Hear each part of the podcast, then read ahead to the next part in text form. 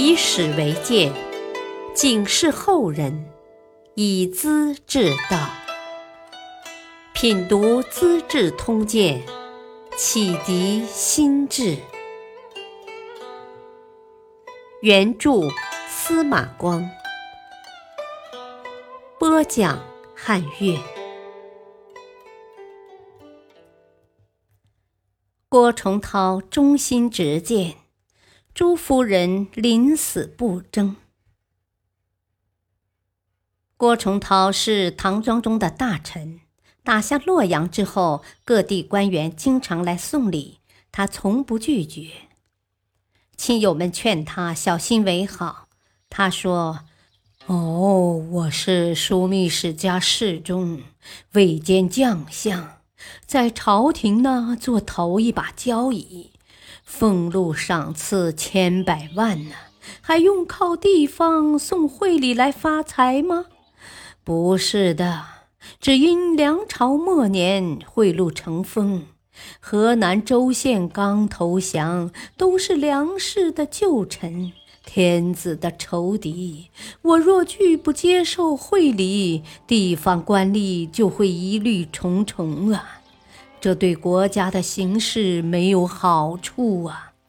我收他们的财物，也不过是为朝廷收藏钱财罢了。后来庄宗祭祀南郊，郭崇韬率先献出的铜钱十万名，就是他收受各地送来的贿礼。郭崇韬权势最大，府宅里整日车马盈门。但他性情急躁，为人刚直，宦官近臣的请托往往不答应，因而遭到人们的残害和攻击。可他却并不以为然。有一次，宰相窦卢阁问起郭崇韬：“哦，汾阳王郭子仪本是太原人，啊，后来迁居华阴，你家也从院门来，离太原很近呐。”是不是汾阳王的支派呢？郭崇韬随口回答：“我天下遭乱，我们的家谱丢了。曾听先父说过，上阁汾阳王有四代人，别的就不清楚了。”窦卢阁很会凑趣：“哦，呃，这样说来，汾阳王还是你的高祖呢？”人都有自己的弱点，谁料郭崇韬讲究虚荣，从此以汾阳王的世家子弟自居，在用人原则上也来了个急转弯。谁个门第高，就援引支持；一些浮华的世家公子，夸夸其谈的贵族少爷，很轻易地得到高官和厚禄；立功受勋的寒门子弟，往往扔在一边了。曾经有个人来求官，他说：“哦，我晓得你的功劳大，才能高，可惜啊，出身寒微，我不能任用啊，怕受名流高士的耻笑啊。”但郭崇韬对庄宗是忠诚的，常常给他提意见。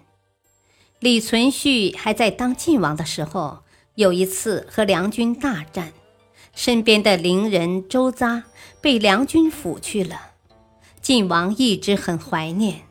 后来打到大梁，周匝赶到马前，告诉新的天子：“哦，我能活到今天，呃，全靠梁朝教坊使陈俊和内园使朱德元的帮助，有恩要报恩呐！啊，请求天子赏给他俩每人一个刺史吧。”庄宗满口答应了。郭崇韬得到消息，立即谏阻：“啊，跟陛下一起夺取天下的人都是英雄豪杰呀，立过大功。封赏他们时，又有几个能得到州郡职位呢？如果先让伶人当刺史，我怕将士们会寒心的。”以后，周匝多次提出。庄中便告诉郭崇韬：“啊，我对周匝不能失信呐，每次看到他，心里不免内疚啊。你的话自然有理，还请委屈点儿，执行我的诏令吧。不久，陈俊和楚德元都当了刺史。郭崇韬叹息不已呀，唉，身经百战的将领伤痕累累呀，没法得到刺史和县令，能不埋怨吗？庄宗的老家在太原，自己住在洛阳，每年春夏觉得潮湿闷热。他想选择一块高爽的空地度暑纳凉，都不中意。太监们怂恿说：“啊，唐朝全盛时期，长安的大明宫和兴庆宫，亭台楼阁，千百连绵呐，何等气派！如今陛下连个避暑的地方也没有，说得过去吗？”庄宗马上叫宫院使建造消暑楼，太监们又摇头叹气：“唉，郭崇韬的眉头经常锁得紧紧的，跟孔谦两人天天计算，说入不敷出了。陛下要建楼阁，怕不会有钱吧？”庄宗说：“我用内府的钱，不沾外府的边，有什么关系呀？”内府的钱物由各地藩镇供给，专供皇帝个人使用，但又怕郭崇韬见阻，即派中使告诉他：“哦，今年夏天热得厉害。前年呢，我们在黄河边上跟梁军作战，营帐里潮湿闷热，我身披甲胄，整天在马上冲锋打仗啊，好像也没这么难受呢。”如今住在深宫里，暑天硬是过不惯了，到底怎么回事啊？郭崇韬要忠实转告皇帝：“啊，陛下当年屯兵河上，大敌在前，国仇未报啊，时时担心，天气极热也不觉得。那时候啊，前途和命运比天气重要的多嘞。”哪有闲心想冷热呢？如今敌国消灭，全国统一了，日子舒服，闲情逸致也就多了。想的是游乐歌舞，虽然有高台和壁楼，也觉得闷热难受啊。陛下要是经常想到艰苦岁月，暑气自然就消失了。庄宗听罢，默然无语。终使明白皇帝的心事，唠叨说：“哼，郭崇韬的府宅也不比皇宫差呀，当然体会不到天子的苦处了。”庄宗闷了半天，吩咐宫院使。我出钱，你负责把楼建起来，越快越好。洛阳城里烈日炎炎，一万多民工昼夜不停，大楼快要建成了。郭崇韬还不知趣，找皇帝说话。哦，今年的年称不好，河南、河北水旱不均呐，军需不足，百姓缺粮，是不是等到明年丰收以后再建呢？庄宗听了，连眼皮也没抬，心里极不痛快。礼部员外郎罗贯刚正耿介，郭崇韬把他调为河南县令。这里是洛阳郊区，那些得宠的伶人宦官常常找他要钱要物，罗贯一概不理，所有来信不拆开，压在书案上，高高的有几大摞，实在对付不了，就报告郭崇韬，反映到皇帝那儿。这些人受到指责，恨死了罗县令。谁知此时河南府尹张全义。这个忠诚的老臣也对罗贯的态度不满，常常叫婢女到刘皇后那告小状。这样一来，皇后、太监、伶人都在庄中面前诋毁罗贯。不久，太后死了，陵园离洛阳城西七十里。庄宗亲往视察陵园工程进度，沿途道路泥泞，桥也坏了。问及谁是地方长官，太监说是河南县令罗贯。庄宗大怒，传诏把罗贯抓进监狱，日夜拷打。两天之后，批示斩首示众。郭崇韬听到消息，赶忙上朝见祖。啊，罗贯没有修好道路，自然犯了法，但也罪不至死啊！杀头太过分了吧？庄宗冷冷地斥问道：“太后的灵柩要发丧，我早晚都要来往，他偏偏不修道路，想干什么？你说无罪，是不是想支持他呀？”郭崇韬也不示弱，我只知道陛下是天下之主，对一个小小的县令发雷霆之威，直接批示杀头。市民百姓说陛下用法不公，也是我这宰相的错误啊。别的事我就不明白了。庄中起身，衣袖一甩，也不正眼相看。你爱罗贯。就教你去办吧。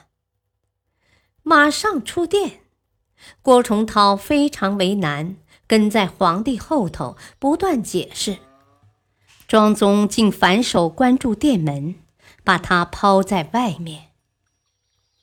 罗贯被刑杖打死后，尸体陈列在县衙门口，让人参观。百姓们路过，无不伤心落泪。郭崇韬一向厌恶宦官，和魏王李继吉私下谈起。常言道：“阉掉的公马不能骑呀，何况那些阉人呢？大王将来即位后，要把太监通通赶走啊，任用读书人。”这些话被太监听到了。无不切齿痛恨。后来，朝廷派魏王和郭崇韬攻打西蜀，把成都平服了。蜀中人士要求郭崇韬留下来清剿山林盗贼，庄中很疑心，又听说他想谋害魏王，加上刘皇后不断进谗言，要皇帝保护儿子。而蜀国投降后送来的珍宝又很少，便问及太监向延嗣。这人早就恨死了郭崇韬，挑拨说：“哦哦，听说好东西都叫郭家收去了，金子一万两，银子四十万两啊，钱一百万名，宝马一千匹呀。”他儿子掠取的还不算，送到朝廷来的自然不多嘛。庄宗怒不可遏，不加思索，派太监马彦圭赶去成都，传令郭崇韬班师，稍有拖延，立即诛死。马彦圭告诉刘皇后：“哦，三千里外传递命令，怕有失误啊。”杀郭崇韬要随机应变，成败就在顷刻之间呐，何不直接要魏王立刻诛死他呢？刘皇后立即给儿子写了一封信，叫他相机行事，不可拖拉。魏王李继吉收到皇帝和皇后的命令，于心不忍，也觉得太过分了。却拗不过身边的一群太监和小人，说什么一旦消息传到郭崇韬耳里，反而引起怀疑，说不定要先下手呢。魏王年纪轻，缺乏主见，便请郭崇韬进营商量军事。刚踏上阶沿，卫士李环从旁冲出，一锤就把郭崇韬的脑袋击碎了。接着又杀了他的儿子和亲信将领。都统推官李松听到情况，赶来责备魏王：“哎呀，三千里外没有皇帝的命令，只凭皇后一封信，擅自诛杀功臣元老，太危险了。你就不能忍耐，让他回到洛阳再说吗？李继吉也后悔不已。李松立时叫书吏上楼，抽掉梯子，伪造了一份诏书，用白蜡刻成中书省的官印，模糊地盖在假诏书上，再向军士宣读，说是奉了皇帝的命令诛杀叛贼，才把事情掩盖过去。朝中的太监和伶人又兴风作浪。唆使地方官诬告郭家的另外几个儿子和女婿，以及郭崇韬的老朋友朱有谦，这些人及他们的家属全部被处死了。当中使到了河中朱有谦家里，朱夫人张氏带领全家两百多口面见使者：“我家应该受死，但不可连累无辜。”于是把朱家子弟叫在一边，跟婢仆们分开，又给每个女婢男仆送了一些钱，打发走后，才领着亲人走向刑场。临行之前，他从怀里取出铁券，交给使者：“这是皇帝去年赐给我家的，我不识字，上面写的什么呢？”所谓铁券。是用金属制成的诏令，皇帝将它送给某些功臣贵族，意思是这些人家犯了死罪也可以赦免，不能杀头。张氏从容地拿出来，是不想据理争辩，也不想指责唐庄宗出尔反尔，并非不识字。中使看了铁券，也替皇帝难堪。为什么一旦翻脸就不认账呢？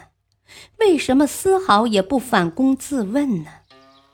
朱有谦的一家人就这么委屈的死了。感谢收听，下期播讲：争贵宠不认亲父，贪钱财甘做义女。敬请收听，再会。